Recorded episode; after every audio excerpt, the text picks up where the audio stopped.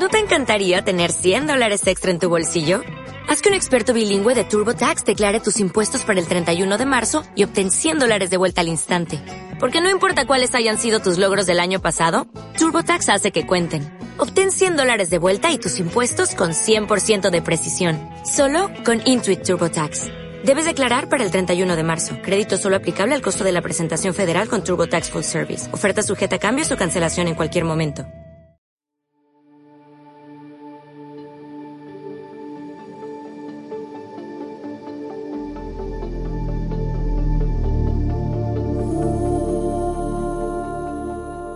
La luna de Vitruvia, con Javier Jiménez y David Claros.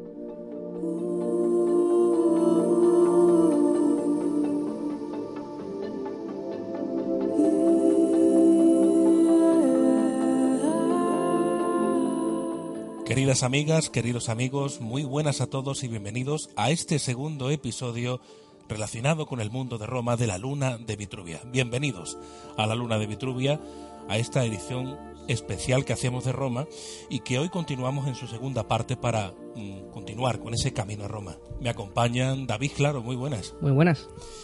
También tenemos al otro lado a Marian Romero. Marian, muy buenas. Hola, buenas tardes chicos. Hoy continuamos, como decíamos, ese camino hacia Roma y lo vamos a hacer de una forma distinta, porque vamos a hablar de investigación. Vamos, si hablábamos la pasada semana, pues propiamente de la historia, vamos a hablar de esa investigación que se hace día a día y vamos a hablar también de, de libros, ¿no, David? Exactamente. Hoy hablamos con una, una gran divulgadora. Ahora pasamos a presentarla.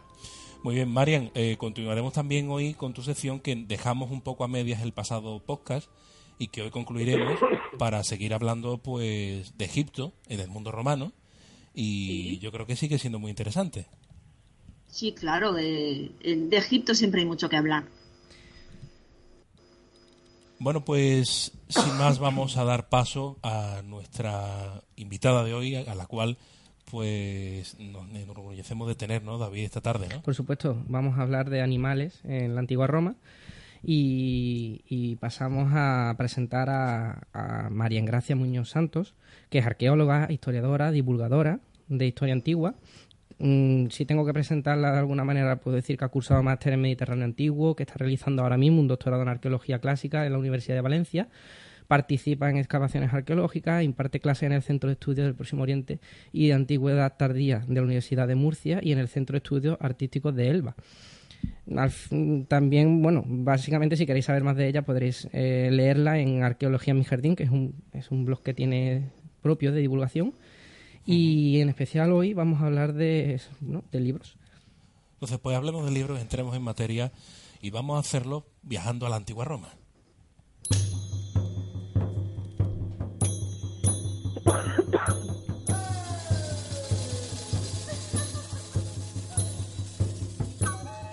María Gracia Muñoz Santos, muy buenas. Hola, buenas, ¿qué tal? Gracias por querer estar con nosotros un ratito para hablar de historia y sobre todo de esa antigua Roma que tú bien conoces y que, bueno, eh, has investigado durante tantísimo tiempo. Eh, sí, unos cuantos años ya. Parecen pocos, pero no, no.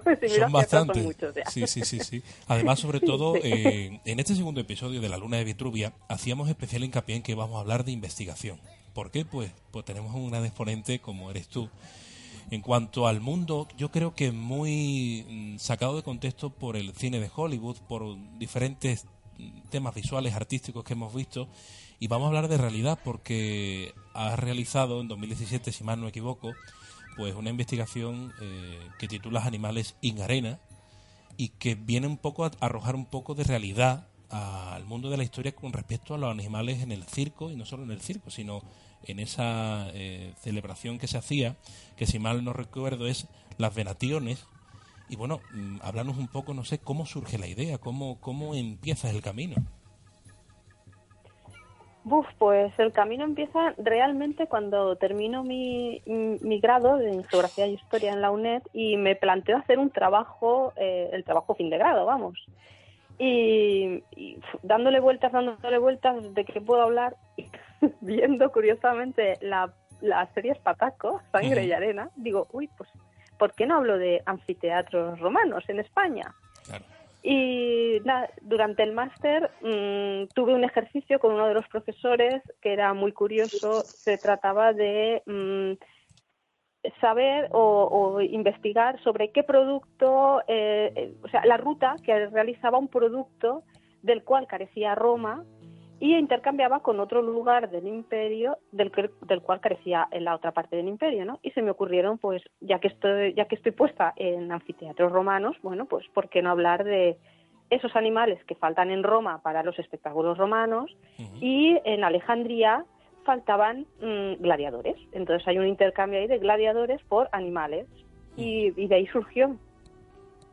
Pues la verdad es que eh, algo, un tema sobre el que David y yo comentábamos antes de iniciar el programa, sobre lo que hay muchas lagunas y que tú perfectamente has rescatado en esta obra de investigación y sobre todo porque la gente yo pienso, eh, corrígeme si me equivoco, María Gracia, pero tiene un poco la imagen típica, eh, dijéramos así, del cine o por ejemplo del gladiador en la arena, que muchas veces nos lleva a ese error que no era en la realidad así. Yo te pregunto ahora, eh, claro, la investigación eh, para conocer este tipo de cosas habrá sido muy eh, extensa, sobre todo habrás, mm, imagino, tirado también mucho de la representación artística, ¿no? que creo que hay muchísima además ¿no? para, para este tipo de, de celebraciones que se hacían.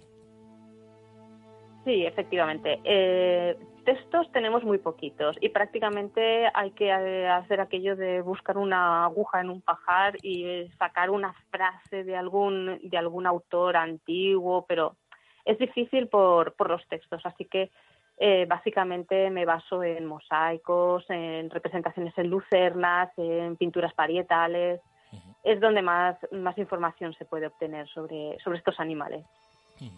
Pues no solo en el, en el circo con los gladiadores, pero mm, te hemos seguido y demás, en los animales y demás también se practicaban eh, cacerías con ellos en días señalados, ¿no? El, dentro del intramuro de la ciudad romana, ¿no? Bueno, era una excusa realmente el utilizar. Uy, perdón, estoy con un poco de gripe. Normal, ¿no? estamos todos eh, igual.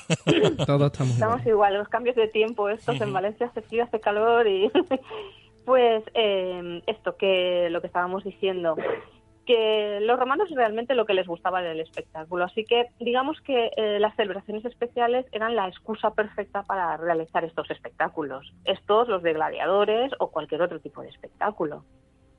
Cualquier fecha era buena, no tenían problema, vamos. Claro. Podía ser un cumpleaños, por ejemplo, de un emperador, o, podía ser em, simplemente una, una victoria en una guerra o podía ser cualquier motivo. eran excusas solamente. No, yo mm, te, quería preguntar, mm, porque bueno, hablamos de los animales, eh, eran exóticos, ¿no? ¿Qué, animales esos exóticos, perdón, llegaban a, Roma? Bueno, en realidad eh, mi investigación se basa en animales exóticos, pero los animales eran cualquier tipo de animales eh, podían haber, pues por ejemplo, jabalíes que los tenían ahí a las puertas de las murallas de Roma, o podía haber, mm, yo qué sé, liebres, conejos, son animales pequeños que también podían estar. Los exóticos, que eran los que se importaban de fuera, de, otros lugares del imperio, pues podían ser, sí, desde tigres, hipopótamos o cocodrilos, camellos, avestruces, cualquier animal que para ellos pues eh, extraño y, novedoso dentro del espectáculo pues ellos lo importaban y bueno, rinocerontes por ejemplo no sé cualquier jirafas cualquier tipo cualquier tipo de animal. Claro cuanto más voluminoso mejor porque imaginaros en el circo o en el anfiteatro pues cuanto más voluminoso fuese el animal mucho mejor no para verlo. Claro, más más más. pero cuáles visualmente era mucho más hmm, no, sí. ¿Cuáles eran los que se utilizaban en los, en los espectáculos romanos? Porque, claro, mm, no se utilizarían todos, ¿no? A ver, se utilizaban los que más violentos eran, ¿no? Por ejemplo, una jirafa. Mm, claro. los animales son muy pacíficos. Esto lo metes dentro de un circo o de un anfiteatro y un tigre en dos minutos termina con ella, ¿no? Eh, tenían que ser animales que fuesen agresivos. Pues, por ejemplo, a lo mejor un elefante contra un toro podían em, utilizar, ¿no? Son dos animales muy agresivos que dan espectáculo, porque lo que quieren es espectáculo realmente. No, no sirve pasear al animal o, que el animal muera. El objetivo realmente no es que el animal muera, es el espectáculo de cómo el animal muere y cómo es atacado por otro animal. Ese es el espectáculo. Yo aprovechando que estás con nosotros hoy, te quería preguntar a título personal, como curiosidad, y que, que, pienso que, que, es muy también interesante. Eh, ¿Eso de la damnatio ad bestias era ejecución realmente de condenado, eh, María Gracia? Es decir, se, condenaba eh, y los animales acababan con el, con el condenado. Sí, sí, sí, correcto. Eh, era, eh, claro, para nosotros es tremendo, ¿no? La, imagen, ¿no? De, un leopardo terminando con, o un león, ¿no? Acabando con la vida de una persona, pero pensemos que eran, eran reos, o sea, estaban condenados a muerte. Entonces, no a todos se, se les hacía esta condena a muerte, eran Mm, personas, normalmente no eran ciudadanos romanos, por ejemplo, porque morir de esta forma era denigrante. Un ciudadano romano nunca podría morir de esta manera. Eh, si se le ejecutaba, que raras veces ejecutaba a un ciudadano romano, más bien se los exiliaba, por ejemplo. Eh, esto era pues para esclavos o para gente extranjera, o por ejemplo para eh, algunos, algunos, mm, un parricidio, por ejemplo, algo que en la cabeza de un romano era imposible de, de entender que alguien matase a su padre, ¿no? eh, eran para eran ejecuciones muy especiales ¿eh? no no se daban siempre no era no eran de continuo y, ya os digo eran excepcionales cuando hablamos al principio sobre el tema de la documentación que nos hablabas que escrito había muy muy poco que prácticamente era claro intocable prácticamente eh, entonces te basas muchísimo en las representaciones qué es lo que más te ha llamado la atención a la hora de, realizar eh, esta investigación de lo que te has podido encontrar en cuanto a representación artística. Pues, uf, qué difícil, es una pregunta muy difícil, porque la verdad es que cuando empiezas a meterte en este mundo del espectáculo romano, llega un punto en el que nada te llama la atención, lo ves todo como, como muy normal, ¿no? Lo que a otros les llama mucho la atención, la gente que lo ve desde fuera, a mí ya hay momentos en que Quizás la representación que más me llamó la atención fue una lucerna que me mandaron del, del Museo de Historia de aquí de Valencia para, para que se la les dijese que, era lo que se estaba viendo. Era una lucernita muy bonita. Eh, en ella había un personaje eh, vestido con alitas, o sea, estaba medio desnudo, con unas alitas, y había un león, a su, digamos, la imagen era este señor colgado de una liana o de una cuerda y el león a su alrededor. Sea, que este hombre era como que volaba, era una damnatio bestia, eh, y al hombre lo habían disfrazado de Cupido, entonces eh, estaba volando, digamos, y el león debajo. Y la verdad es que mm, llamaba la atención, ¿no? El, la, la, lo que es la iconografía, ¿no? Era, era extraña y bastante imaginaros un cupido, ¿no? Todo el mundo tiene la imagen del, del cupido del niño, ¿no? Con alitas, ¿no? Pues el león ahí a comérselo, ¿no? Es como... Sí, sí, sí, Era como muy, como muy impactante, ¿no? qué, curioso, no, no hubiera pensado nunca en, este tipo de representación, la verdad. Pero vamos que, no sé, Marian, estás también con nosotros. Si quieres preguntarle algo a Marian García, eh, también puedes aprovechar. sí, claro. Eh, yo lo que, lo que le quería que, os comentara, porque a mí me lo contó una vez, eh, que lo que habéis dicho de las. Eh, cuando a un, a un reo lo, lo, condenaban a muerte, le ponían una bestia para que se lo, digamos, se lo comiera, tenía alguien que le ayudaba, ¿verdad, María Gracia? Había alguien como que empujaba y, hacía que, que provocara a la bestia, ¿verdad? Sí, eh, no sé si alguno, algún oyente tiene gato y sabe que cuando le presentas una pelotita al gato, ¿no? Un ovillo delante y se lo mueves, pues el gato se lanza, ¿no? Entonces lo que hacían esta, los romanos era eh, montar al, al, al, que iba a ser ejecutado en un carrito, lo ataban a un palo, iba medio desnudo, a veces con un taparrabos, a veces completamente desnudo, y entonces el carrito este lo movía un auxiliar del, del anfiteatro o del circo delante del animal, para animar al animal, vamos, para que el animal se lanzase, ¿no? Como el ovillo, como el ovillo cuando jugamos con el gatito, pues lo mismo. Este también corría peligro, ¿no? Claro. Algún, algún arañazo se llevaría seguro, David. ya te lo digo yo. Pues seguro.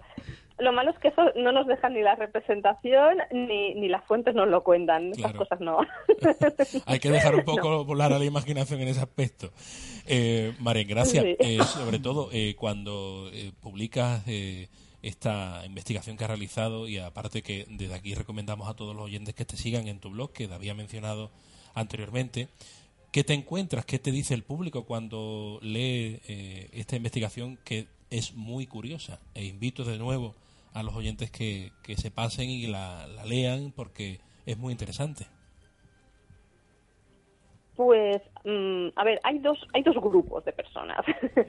Está el grupo de, madre mía, esto es muy interesante, nunca había leído sobre ello, eh, me parece fascinante, voy a investigar más, a ver qué, me encuentro. Ese es un grupo. Y el, y el otro grupo es, no quiero saber nada sobre daño a animales. Lo que le hicieran los romanos a los animales, nada. Bueno, claro, supongo que serán los animalistas, los veganos, toda esta gente, ¿no? Pero mm, negar el pasado tampoco tiene mucho sentido. Quiero decir, mm, si ahora no lo hacemos por suerte, eh, o sea, ahora tienen no sé si me explico, que ahora eh, tenemos la suerte de todos, todos velamos por los derechos de los animales y los queremos y pero esto es algo que hicieron los romanos. Tampoco entiendo esa negación, ¿no? Mejor no lo veo para porque así no sufro. Bueno, son animales que murieron hace dos mil años. Bueno, es lo que yo digo, es lo que yo digo siempre. La, historia es la historia y está ahí, aunque no nos agrade siempre, eso suele pasar. Porque, bueno, aparte de lo que estás comentando, eh, es verdad que hay que tener en cuenta que después estos animales que mataban, mm, bueno, no se desaprovechaban del todo, ¿no? No, no, se aprovechaba todo de los animales.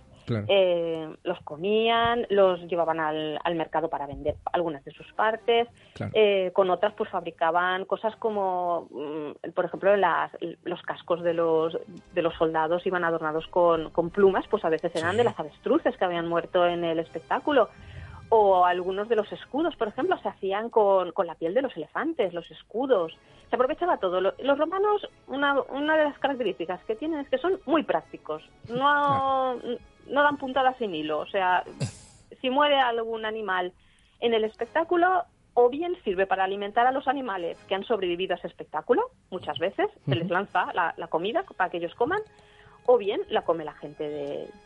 Suena raro, mm, carne de león, pero sí, Existe en Dallas un, un, sitio donde se come carne, mm, hamburguesa de león, o sea, de carne de león, vamos. Pues que suena muy extraño para nosotros, pero, pero sí, sí, eh, come, se lo comía la gente. A ver, el romano no comía carne normalmente, era muy difícil que comiese carne, era muy cara la carne. El romano de a pie no comía carne prácticamente, a lo mejor una vez al mes o un par de veces al año, vamos. Entonces, el tener ahí el, esa carne para poder comerla, el, el emperador la regalaba a, la gente que había ido al espectáculo y se la comían, sí, sí. Claro. Lo aprovechaban todo, todo. Ya, ya veo.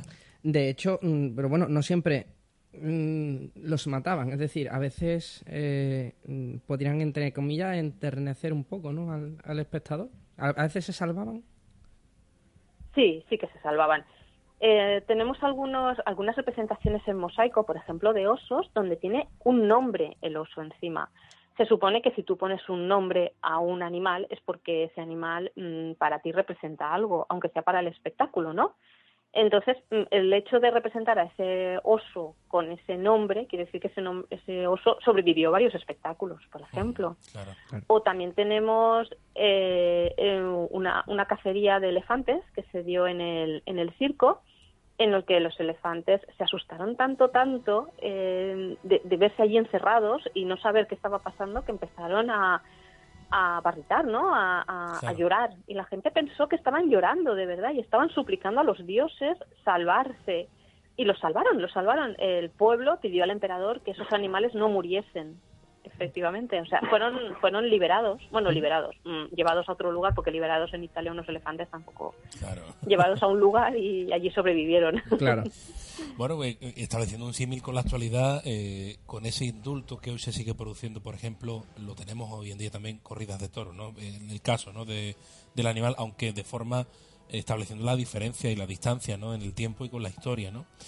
Marín, gracias, mm, muchas gracias de verdad, mm, que decirte que por estar con nosotros este ratito, por hablarnos de historia, hablarnos de tu libro y si quieres recomendar a alguien, sobre todo, nosotros lo hacemos que lea Animales sin arena, esa obra de investigación que pienso que de cabecera para toda persona que le guste la historia y que, como no, el mundo romano, ¿no? Pues sí.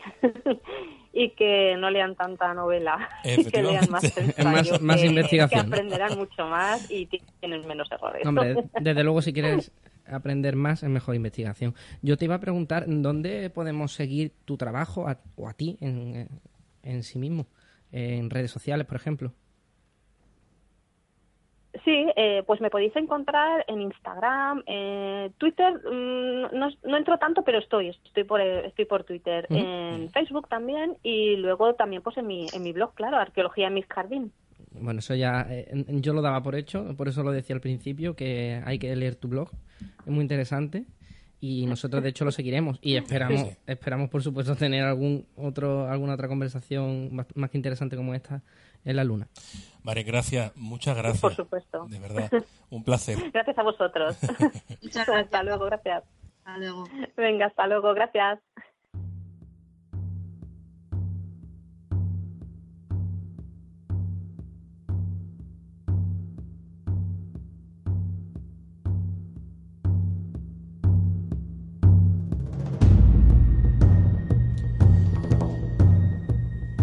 Cuanto menos hablar con María Engracia Muñoz Santos en cuanto a los animales en la fiesta del circo, en el circo romano y no solo lo veíamos ahora, sino esas cacerías que cualquier excusa era buena para hacer establecimiento de caza con el animal. Eh, nosotros continuamos ese camino a Roma.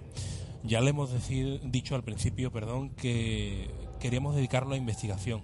Eh, por un lado nos recomendaba María Engracia, ¿verdad David? Leer más investigación y menos novelas. Efectivamente. Eh, pues para hablar de investigación, para hablarles de, del antiguo Egipto, David, eh, ¿a dónde tendríamos que acudir? Pues yo creo que tenemos una colaboradora espectacular para hablarnos de Egipto y creo que tenemos que, que hablar de enseñanzas de Matt.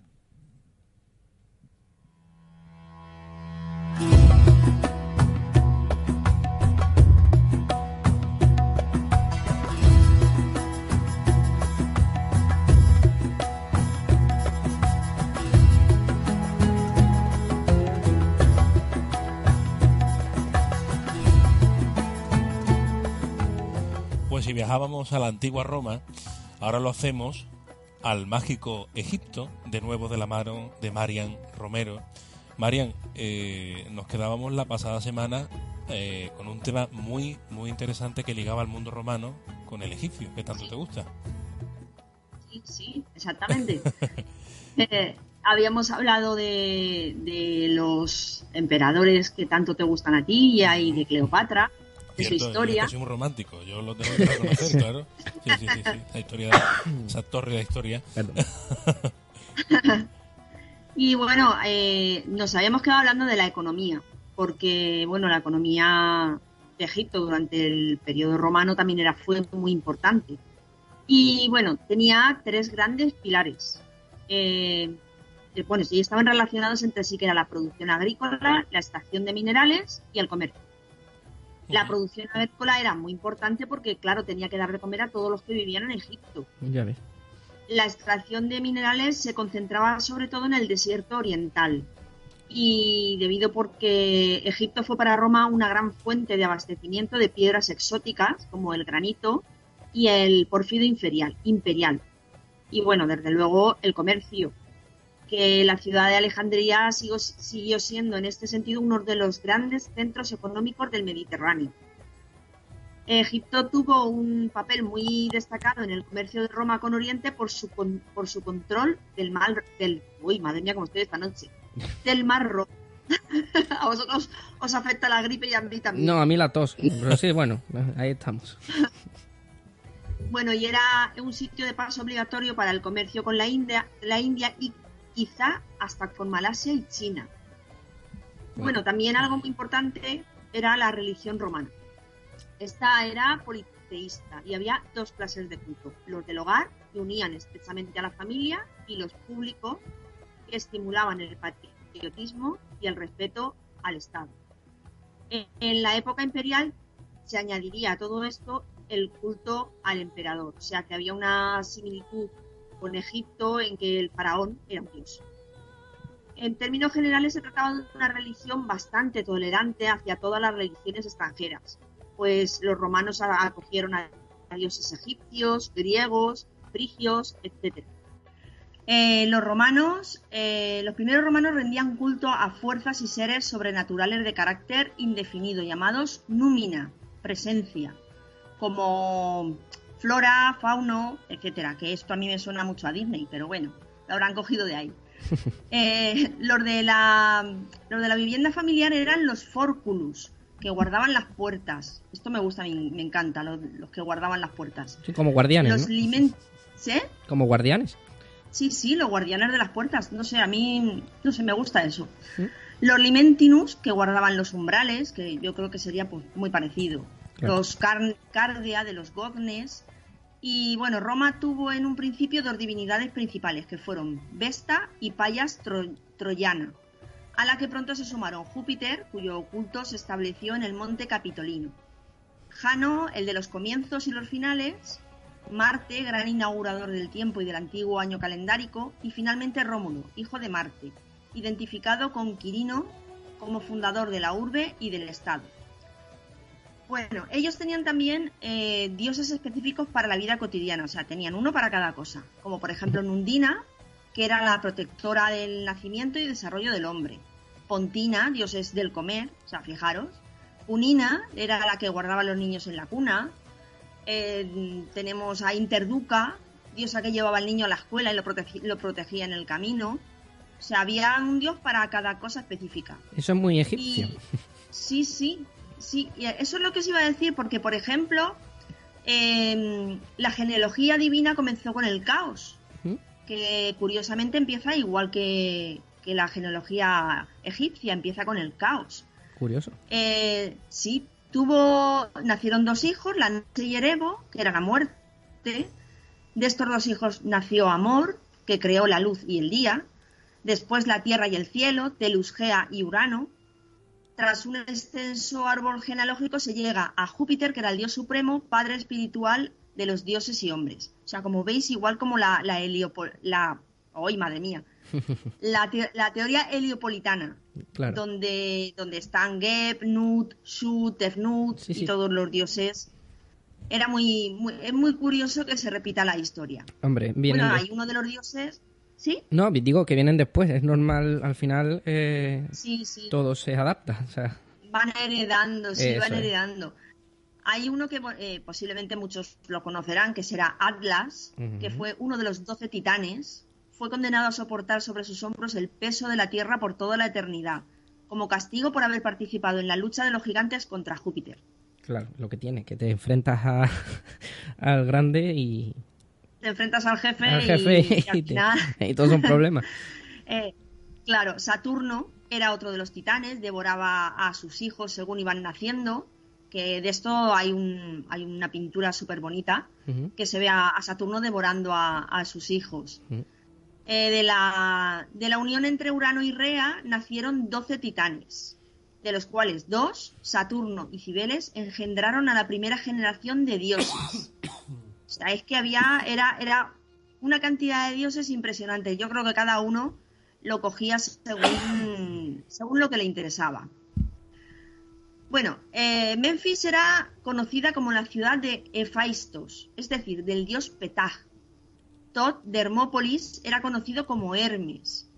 Y era muy habitual que si alguien procedía de la ciudad de Fu, donde se adoraba al dios Horus, asimilado a Apolo, el individuo en cuestión adoptase el nombre de Apolonius, es decir, el de Apolo.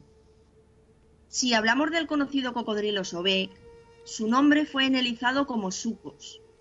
Sin embargo, también era llamado, según de qué localidad egipcia se, se tratase, Sopneptunis, en Teptunis, Soconoconis en Baquias, Petesucos en Caranis y así otras variedades documentadas en diferentes localidades egipcias.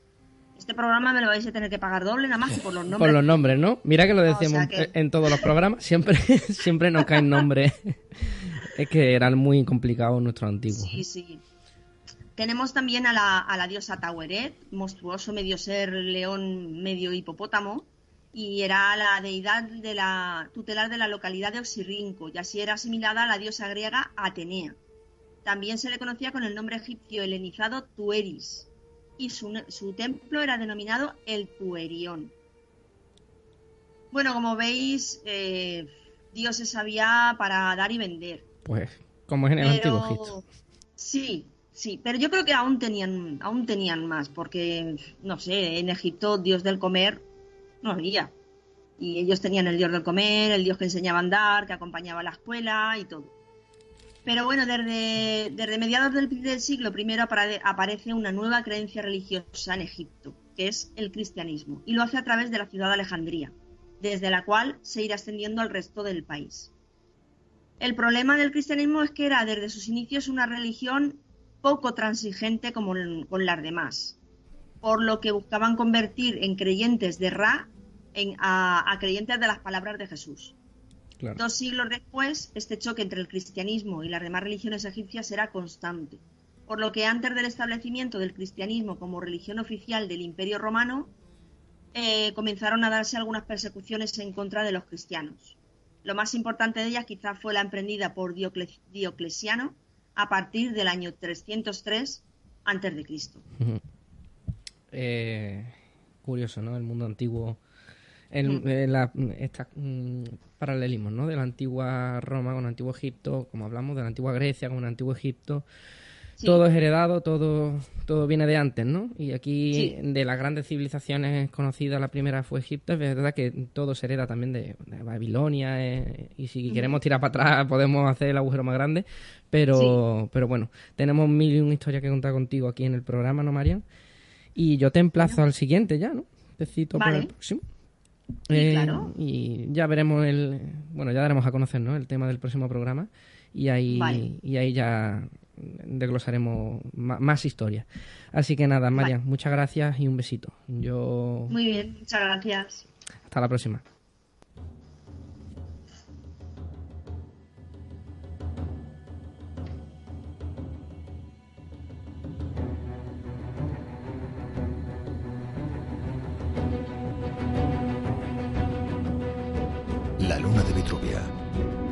Historia y cultura.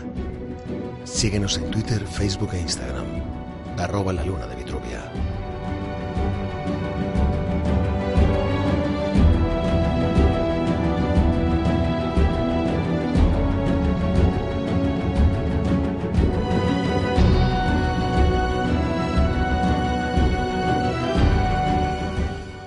Una ruta hacia ese viaje que nos encamina a la antigua Roma, ese camino a Roma. Y recordábamos antes las redes sociales en las cuales nos pueden seguir, David, que de hecho están teniendo bastante éxito, ¿no? Bueno, eh, un medio más de divulgación y ahí es donde nos movemos. Twitter, Facebook, Instagram. Eh, sobre todo en Instagram, ¿no? Solemos poner también los enlaces Spotify, que también se puede escuchar ahí y, en fin sobre todo para facilitar al oyente que pueda acercarse a la luna de Vitruvia. Estamos casi en todas las plataformas, que no se diga que solo estamos en una, es que no tengo la aplicación, nada, nos puede escuchar en cualquier sitio. Ya adelantamos que el próximo programa va a ser especial, porque nos vamos a tomar unos días de receso, pero vamos a volver con un especial de cara a las próximas fechas navideñas. En próximas publicaciones a través de estas redes vamos a daros pistas, a ver si averiguáis de qué vamos a tratar en los diferentes eh, programas y concretamente en este especial que queremos preparar de cara a Navidad. Pero nosotros ahora continuamos y lo hacemos para seguir hablando de historia con ese camino a Roma.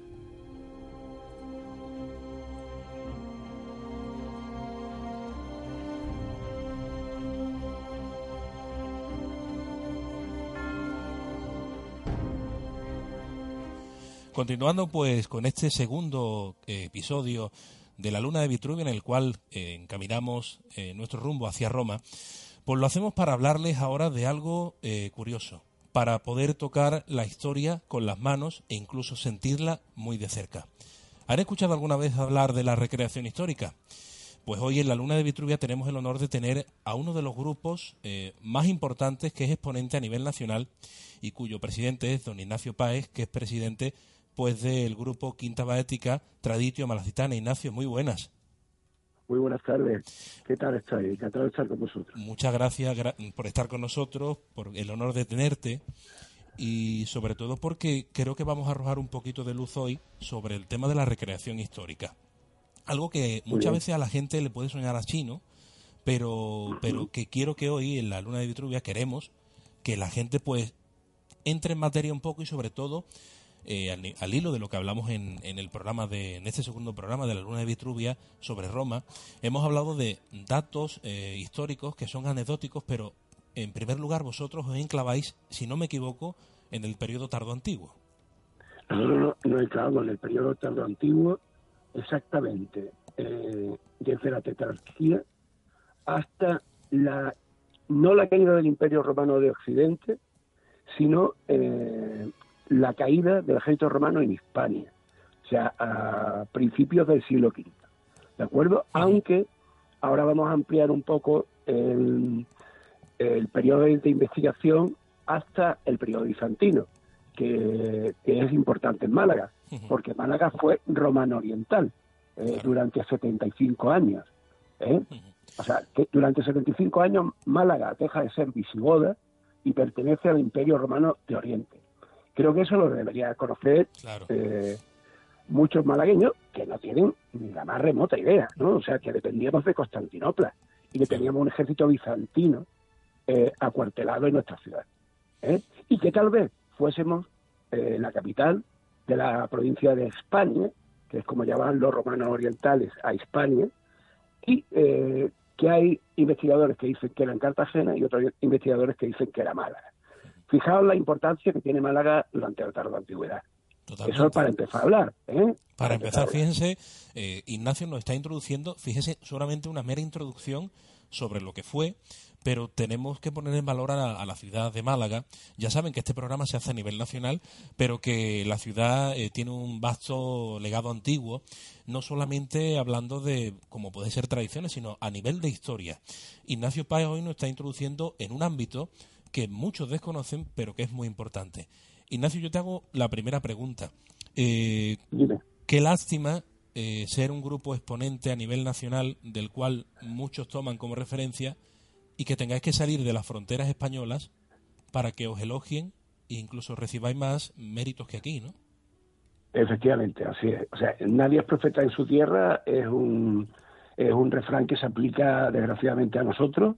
Eh, nos conocen más en Holanda, en Bélgica, en Alemania, en Austria o en Polonia que, que en Málaga. En España nos conocen eh, bastante bien. Eh, bueno, ya estamos saliendo incluso en libros, en, publicaciones de investigación a nivel, a nivel internacional y en revistas especializadas de historia militar española. ¿eh? O sea que por ahí, o sea, y tenemos el reconocimiento, eso sí es verdad, de los profesionales de la, de la arqueología, tanto de, Andalucía como, como, muchos de España.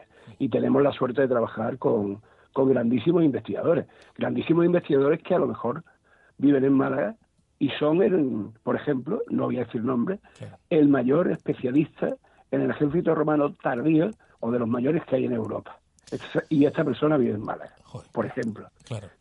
Es que es, contradictorio, es, que es contradictorio, por eso eh, es la, lástima, la verdadera lástima que, con la que cual cargamos siempre y que hay que defender. No conocemos, no conocemos nuestra historia, pero además tampoco sabemos el nivel científico de investigadores que viven en nuestra ciudad, porque nuestra ciudad es una ciudad privilegiada. ¿eh? y, la gente pues se viene aquí a vivir y ya está volviendo, Entonces, bueno, volviendo a la historia, Ignacio, eh, nos habla de, claro, de la investigación a nivel científico también. Mira, Dime. Bueno, mira, nosotros eh, nosotros ocupamos un, o recreamos y reconstruimos un periodo muy importante muy y muy desconocido. O sea, la gente piensa que el ejército romano, eso lo hemos hablado algunas veces tú y yo, que el ejército romano eh, tenía el mismo aspecto o tuvo el mismo aspecto durante toda su historia, pero eso es falso, absolutamente falso. El ejército romano, eh, en mil años, que dura la historia de Roma, en Occidente, en, Oriente está hasta 1400 hasta 1400 y pico, ¿no? Hasta bueno, entonces hasta la toma de Constantinopla se me ha ido la olla. Bien, pues el ejército romano, como, como todos los ejércitos en toda la historia, va evolucionando. La imagen que tenemos del ejército romano, todos, es del ejército romano del Alto Imperio. Es decir, del ejército romano de tiempos de Nerón, más o menos, por decirlo una época, y un emperador conocido. Ya en la época de nuestro paisano, el emperador Trajano, o Adriano, por ejemplo, el ejército romano ya está cambiando. En la época de la, de la famosa película Gladiator, lo digo en latín y no me da gana decirlo en inglés, el ejército romano, el ejército romano ya ha cambiado, o sea, no es el ejército romano que sale en la película. Lo lamentable de todo esto es que el director, el, conocido director y productor de esta película, sabía cómo era el ejército romano de esa época y no lo pone porque dice que la gente se puede mm, se puede distraer viendo una cosa tan distinta. Pero imagínate si te estoy hablando de que esa película es de finales, se, mm, eh, se ambienta a finales del siglo II, nosotros estamos entre finales del tercero y principios del cuarto. Es decir, eh, rehacemos o reconstruimos una sociedad y un ejército que es no proto-medieval, sino proto-renacentista prácticamente. Te lo digo para que el público tenga imágenes en su cabeza de, o sea, de, de dónde llegan. Si, si los oyentes, alguno de los oyentes, es aficionado a la historia o ve el magnífico programa de ingeniería romana eh, que hay en la segunda cadena de, televisión española, por qué no decirlo, ¿vale? Conocerá los avances que tenía la ingeniería romana. Entonces, el ejército romano avanza con sus tiempos y el ejército romano llega, llega a tener en el, en el siglo IV y, siglo V eh, un, un ejército muy avanzado un ejército muy avanzado, un ejército con unas armaduras que permitían mucho movimiento, un ejército mm, con una armadura mm, eh, que eran de una gran protección, muy, muy bien organizado, eh, muy bien distribuido a lo largo del Imperio Oriental Occidental, muy organizado. De todo esto tenemos además bibliografía historiográfica, ¿no? Eh, como es la, noticia de Dignitatum. Pero ahora voy ahora seguimos profundizando en ese tema. Perdona que no me... Nada, nada, nada. No, no, pero es que es súper interesante, Ignacio. Y sobre todo hablándonos de estas características. Hablabas de armamento, hablabas de la protección. Y muchas personas pues tienen dudas en cuanto, porque vemos, es lo que tú decías, yo lo he hablado contigo muchísimas veces el tema de que aquí en cine se ha imitado o se ha querido recrear algo que no fue, muchas veces, ¿no? Incluso eh, hacer cosas que nada tienen que ver con el periodo histórico. Pero David y yo siempre tenemos, tú sabes, inquietudes por el tema en cuanto al armamento. Como tú bien dices, evoluciona con respecto a la historia. Los romanos yo creo que eran un gran cuerpo de élite en cuanto a nivel militar, ¿no? Sobre todo... bueno, eran la, potencia mundial. Claro los actuales Estados Unidos. Hablándonos de, tu periodo, el que tú recreas, ¿y ¿qué destacarías tú, por ejemplo, en cuanto al armamento que te digo yo, de una escuamata? Voy a hablarles para que la gente me, entienda. La armadura, porque yo, ya se me ha pegado de hablar contigo, pues esos vocablos que utilizáis que son los que hay que utilizar, ¿no? Sí, efectivamente, efectivamente. Mira, eh, era un ejemplo, o sea, la, se basa fundamentalmente, las armaduras eran de escamas o de, o, cotas de malla, digámoslo así. Ya no como las jamatas altoimperiales, sino con manga larga o, o hasta el codo. Incluso las escuamatas eran unos genios porque fabricaban mangas, la, la, las escamas son muy rígidos, muy rígidas. Sin embargo, para hacer la manga larga tenían sus trucos y sus formas de construirla. O sea, imagínate, era eh, un ejército blindado. Luego, los cascos empiezan a llevar nasal, pero empiezan a llevar nasal no en el siglo IV, sino desde finales del siglo III, incluso antes. ¿eh? O sea, ya están en el arco de, de Galaerio, en la ciudad de, Tesalónica, con, con esos arcos, con, con, eh, con esos cascos con nasal. Estos cascos que influirán luego en muchos ejércitos. Eh, hay que tener en cuenta que en Europa, después de la caída del ejército romano, hay, hay un, intento eh, por parte de un, de un Franco de eh, hacer el Sacro Imperio Romano Germánico de Occidente. Ese señor se llamaba Carlomagno. Eh, ¿Por qué pasa esto? Bien, primero porque por tradición los francos siempre, una parte de las tribus francas, siempre habían estado en el ejército romano, desde tiempo del emperador Augusto.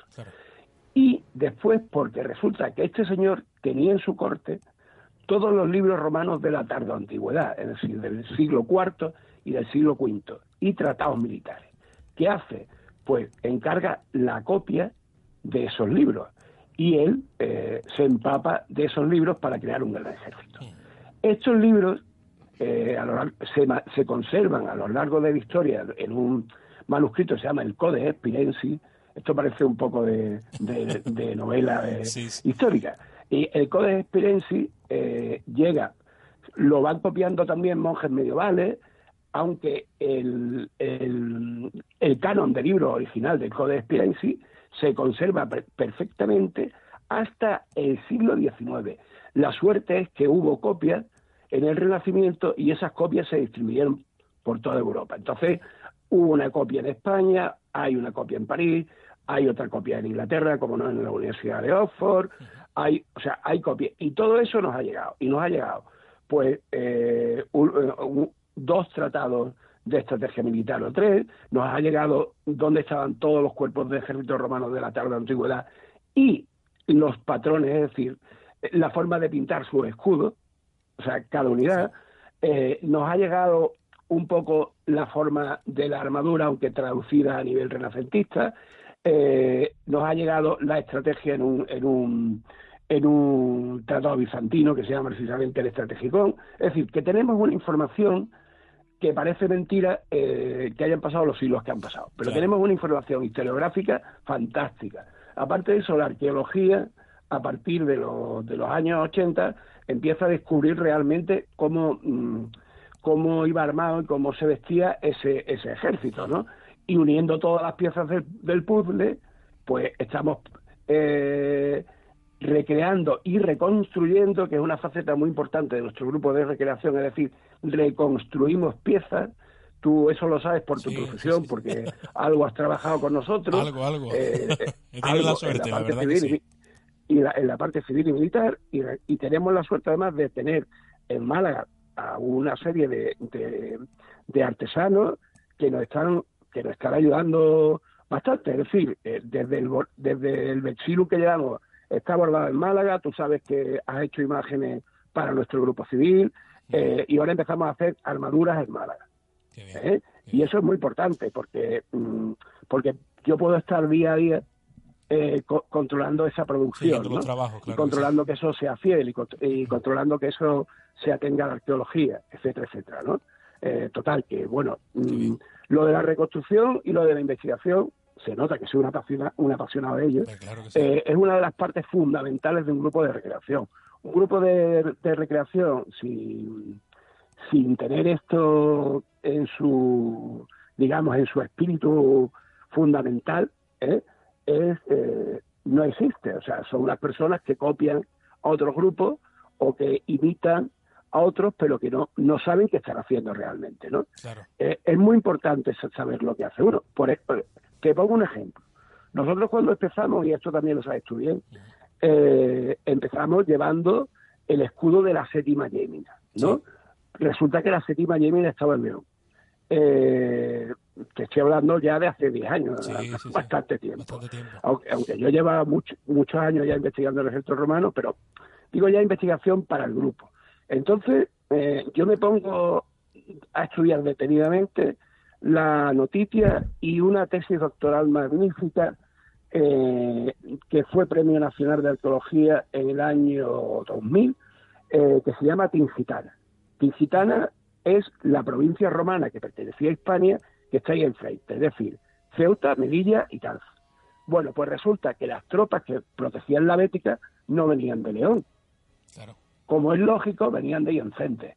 ¿Por qué? Pues porque cruzaban, si había un mar más o menos bueno, eh, con los barcos de entonces, y había una, flota importante en el estrecho, las columnas de Hércules se cruzaban en cinco horas. ¿eh? Entonces, claro, de León tardaban mucho más. Luego, luego las tropas que defendían las costas de la Bética, digamos, y, y la Bética, ¿vale? Estaban, tenían la base en África, como ahora mismo la mayoría del ejército español que podría intervenir en caso de una, hipotética agresión a nuestras provincias de Andalucía, está en África. Parte de la lección está en Ronda, pero hay muchas muchas tropas que están en Ceuta y en Melilla. Pues igual era el ejército romano. Ignacio, perdona. David te quería pues eh, preguntar algo. Sí, no, sí. hablando de las tropas. Mm. Sí. Eh, entiendo que aparte de toda esta labor de, investigación y de recreación, reconstrucción que estás comentando, también habréis eh, investigado obviamente en el tema de la de cuáles son las como te digo yo las tropas no las unidades no más importantes del, ejército en esta época no tú podrías hablar un poco de esto sí sí efectivamente. Mira eh, he dicho antes que en la corte de Carlomagno eh, gracias se copian los tratados de, militares de la tabla antigüedad. Hay uno, hay uno fundamental que se llama la notitia dignitatum, ¿vale? Que algo así como la relación de cargo de dignidades, y ahí se nombra desde el capitán general de la región militar, que en latín es el magister militum, que en este caso la capitanía general estaba en la Galia, ¿vale? Hasta la última unidad que estaba tanto en, en Hispania peninsular como en, España, en, la Hispania africana o en la Hispania insular. Es decir, conocemos perfectamente los que eh, reconstruimos la tarde antigüedad, el ejército romano de la tarde antigüedad, donde estaban todas las unidades. Todas las unidades. ¿Vale? Y había unidades, y perdona que esto es muy importante, había unidades fijas que se llamaban limitanei, o limitaneos, y había ejércitos móviles o ejércitos de campaña que se llaman comitatenses. Nosotros eh, hacemos de comitatenses. ¿Por qué? Porque los limitaneos de la Tingitana no se movían de Ceuta, Melilla o Tánger. Bastante tenían porque tenían problemas con las tribus del Rif. Ese problema histórico que, bueno, que en, el, siglo pasado pues llevó a la guerra de África y un montón de, historias, ¿no? Eh, pero los comitatenses sí. Entonces, nosotros, o sea, nuestras unidades podían ir a hacer, eh, realizar eh, acciones de protección o de control tanto en la Tingitana como en Hispania, como incluso en la Galia. ¿eh? sobre todo en invasiones, exactamente, sobre todo en invasiones. Se cree que, en el, que a, partir del 410 estamos todos muertos, ¿vale? del, ejército hispano, o bien nos han llevado a defender otra frontera donde pues moriríamos también durante el mismo siglo V, o una cosa muy graciosa que se está viendo ahora, es que sean dos vertientes. Una, que todos los potentes y todos los propietarios de, villas, y como sabía, en, en Hispania hay muchísimas villas, o había muchísimas villas, tenían sus ejércitos privados. Esa es una salida. Es decir, cae el Estado romano, pero no cae la romanidad, no cae la cultura romana no cae la cultura romana. Eh, la cultura romana como tal y el derecho romano como tales caen en el, en el 711 con, la, con la invasión islámica.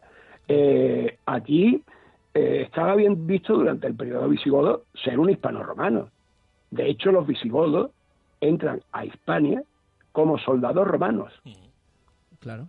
Que es algo que la gente no sabe. o sea, no, no, no, el público, y además no, no, tienen por qué saberlo porque no se enseña bien en la, en la universidad, ahora sí, pero en el colegio no se enseña bien. A ver, el, los visigodos vencen a los romanos en una batalla de la que todos hemos oído hablar, que es Adrianópolis, que merece una gran película, pero nadie la ha hecho. Eh, pero a partir de ahí los visigodos lo que quieren es ser romanos, o desde el principio quieren ser romanos. Y eh, los emperadores les dan una, hay una ley eh, que se llama Foedus, y los visigodos se convierten en federati, es decir, te damos territorio y tú nos das ejército. Federati no es el, el soldado mm, bárbaro integrado en unidades romanas, que es lo que pasa durante toda la historia de Roma. O sea, bárbaro hay en el ejército romano desde la República, desde la época de César, para ser concreto. estos federati son gente que crean sus propios ejércitos pero están a las órdenes de oficiales superiores romanos, pero sus unidades, sus mandos, su forma de moverse y de armarse, hombre, es romana, o sea, el equipo romano, pero se mueven por su cuenta. Entonces, el emperador romano, los emperadores romanos, cuando cuando se produce la invasión de suevos vándalos y alanos, ¿vale? Tira de tropas romanas y tira de tropas visigodas porque las tropas hispanas no pueden. ¿Por qué no pueden las tropas hispanas?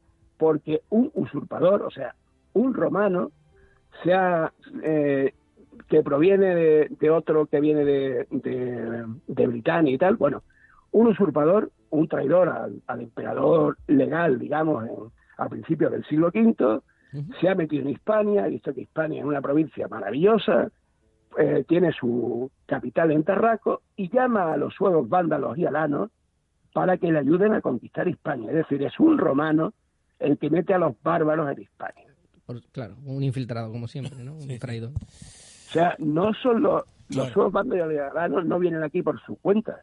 vienen aquí al servicio de un romano. Efectivamente. Que luego no les puede pagar y como no les puede pagar, los suevos bandos saquean. Claro. Bueno, yo, Ignacio, yo creo que hemos hecho a modo de muy ameno un resumen, un recorrido, mejor dicho, por este periodo, sobre todo poniendo a la gente en los puntos principales de la historia de Roma y sobre todo centrándonos en el periodo tardo antiguo, del cual, pues evidentemente, eh, yo te considero uno de los grandes maestros a nivel nacional y a mí que me digan lo contrario, porque lo pienso. Y sobre todo, vamos a ir ahora a lo que todo el mundo eh, lleva ahora, a la nueva tecnología. Eh, ¿Dónde se puede seguir para que la gente vea nuestro trabajo? Eh, ¿A través de páginas de pues Facebook, por ejemplo? Sí, en Facebook estamos en una página que se llama Quinta Bética quinta con V de, del cinco romano, que es una V, ¿no? V, v paética, ¿vale? Traditio malafitana, aunque se pronunciaría traditio malaquitana, ¿vale? Exacto, eh, y también estamos en Instagram con mi nombre, Ignacio Paez Lorente. Pero yo lo recomiendo eh, que vayan a la página de Facebook, porque es donde eh, Instagram es de una foto y en Facebook podemos subir posts y podemos subir trabajo y podemos subir actividades. Además, y se puede conocer al grupo civil, que es muy importante también, que no hemos hablado del, grupo civil. No, no, importantísimo. Que estudiamos, eh, que estudiamos religiones, mm, religiones paganas, eh, tardo antiguas, y ahora no, este año próximo, en 2020, eh, entraremos, si, si la fortuna o si la diosa fortuna nos sigue sonriendo, no nos meteremos en eh, paleocristianismo, ¿eh? que es interesantísimo también. Claro, claro, claro. Muy interesante. De hecho, si veis nuestro Vexilum, ya lleva el crismón. Lleva el crismón porque eh, de las tropas, de los tres cuerpos de la Tingitana, que, de las tres unidades de la Tingitana que representamos, una de ellas es la segunda Flavia Constantiniana. Y obviamente llevamos un Vexilum constantiniano con un crismón, porque es, Constantino el que, el que impone el timón, el, que impone, el que, pone de moda, mejor dicho, no impone nada, el que pone de moda el timón en, el ejército, ¿no? Y en, el Imperio Romano, tanto en Oriente como en Occidente. ¿eh?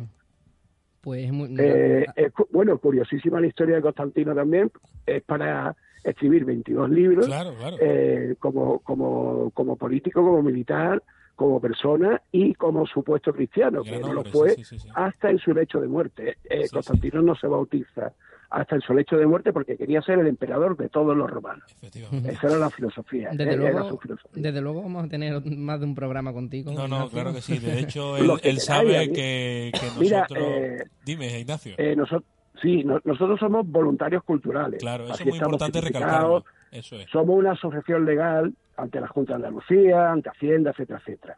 Y nuestra labor, nuestra tarea, como hay otras tareas en, una, en ONG o en otras asociaciones, es la difusión cultural y la difusión de nuestra época. ¿eh? O sea, por eso lo llaman de, de mm, yacimiento arqueológico, lo llaman de museo o lo llaman de ciudades que tienen interés por eh, la historia. Eh, pero hay un gran interés por la historia en la campiña sevillana, ¿no? en Sirena, por ejemplo, un pueblecito pequeñísimo con un museo, con un museo arqueológico magnífico, donde hemos estado, hemos hecho un castra este verano y ha habido una afluencia en un día y medio, es decir, un sábado, un bueno, un viernes por la noche que fue la inauguración, un sábado completo y un domingo por la mañana de 4.000 personas en la campiña sevillana en el mes de septiembre. Eso es algo que igual en otras grandes ciudades no se entiende. Claro. Bueno, Ignacio. Y montan mercadillos medievales con eh, personas que no enseñan historia. Enseñan, bueno, eh, puedes ver la danza del vientre mezclada con romanos vestidos de plástico y con, todos conocemos ya la historia porque no quiero es que me pongo, malo prefiero no abundar en este tema. Ignacio importante si hay alguien que esté escuchando la luna de Vitruvia ahora mismo y quiere ¿qué te digo yo eh, pues interesarse por vuestro trabajo. Quiere incluso formar parte de vuestro grupo. A través de vuestra página de Facebook puede contactar con vosotros perfectamente. En el Messenger de la página de Facebook, nos puede escribir que nosotros respondemos siempre, siempre. Eh, y eh, si ya si están interesados, ya les daré yo eh, nuestros correos electrónicos oficiales y, y, nuestro teléfono de, contacto. Además de eso, vamos a hacer una...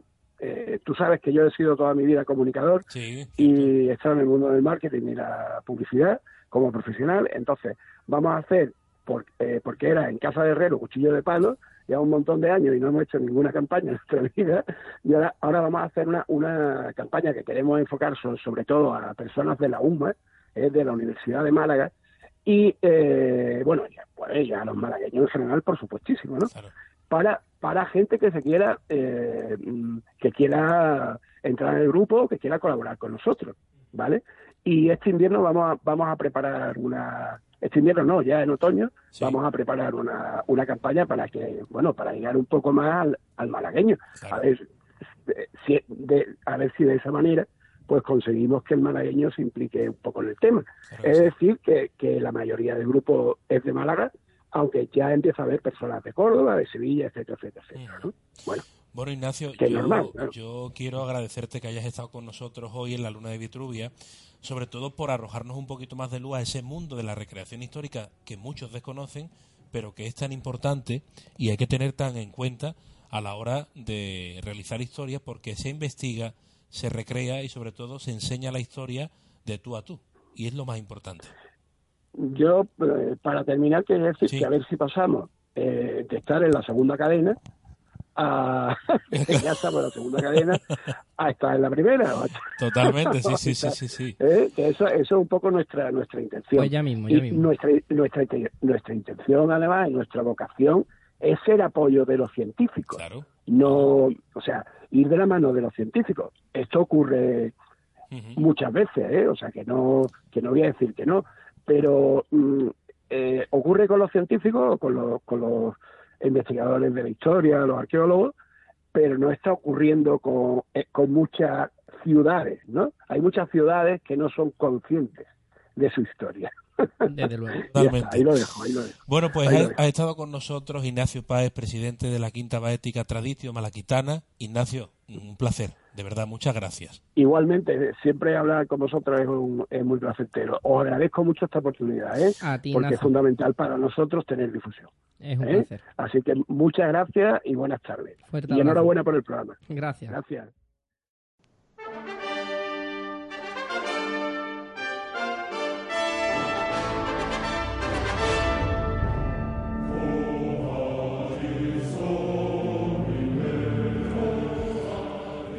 Perdonar, pero como siempre saben, me lo llevo un poco al terreno de, lo que me encanta, que es el cine.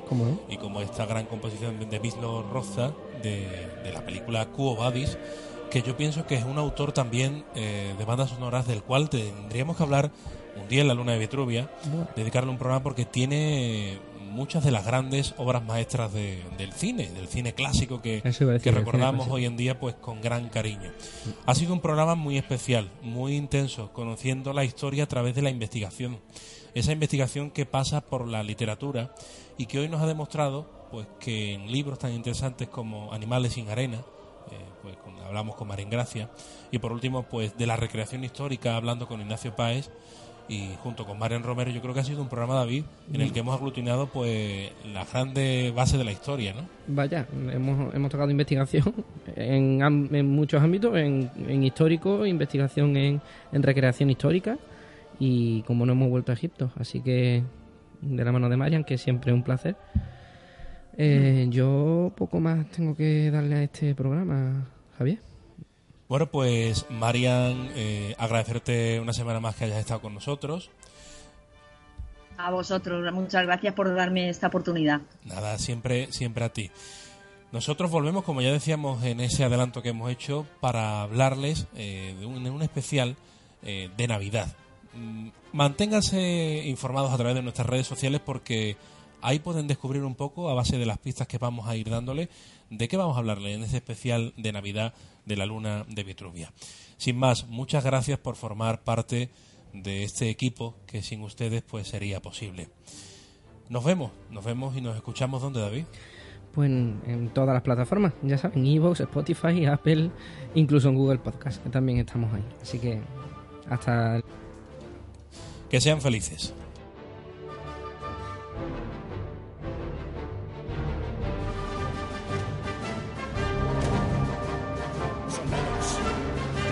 Opciones. Podemos ser aniquilados por el ejército que Pompeyo está juntando contra nosotros o podemos luchar por nuestra vida lo mismo que lo hemos estado haciendo día a día durante ocho años. He tomado mi decisión. Voy a ir a Roma. Voy a cruzar el Rubicón. ¿Alguien quiere venir conmigo?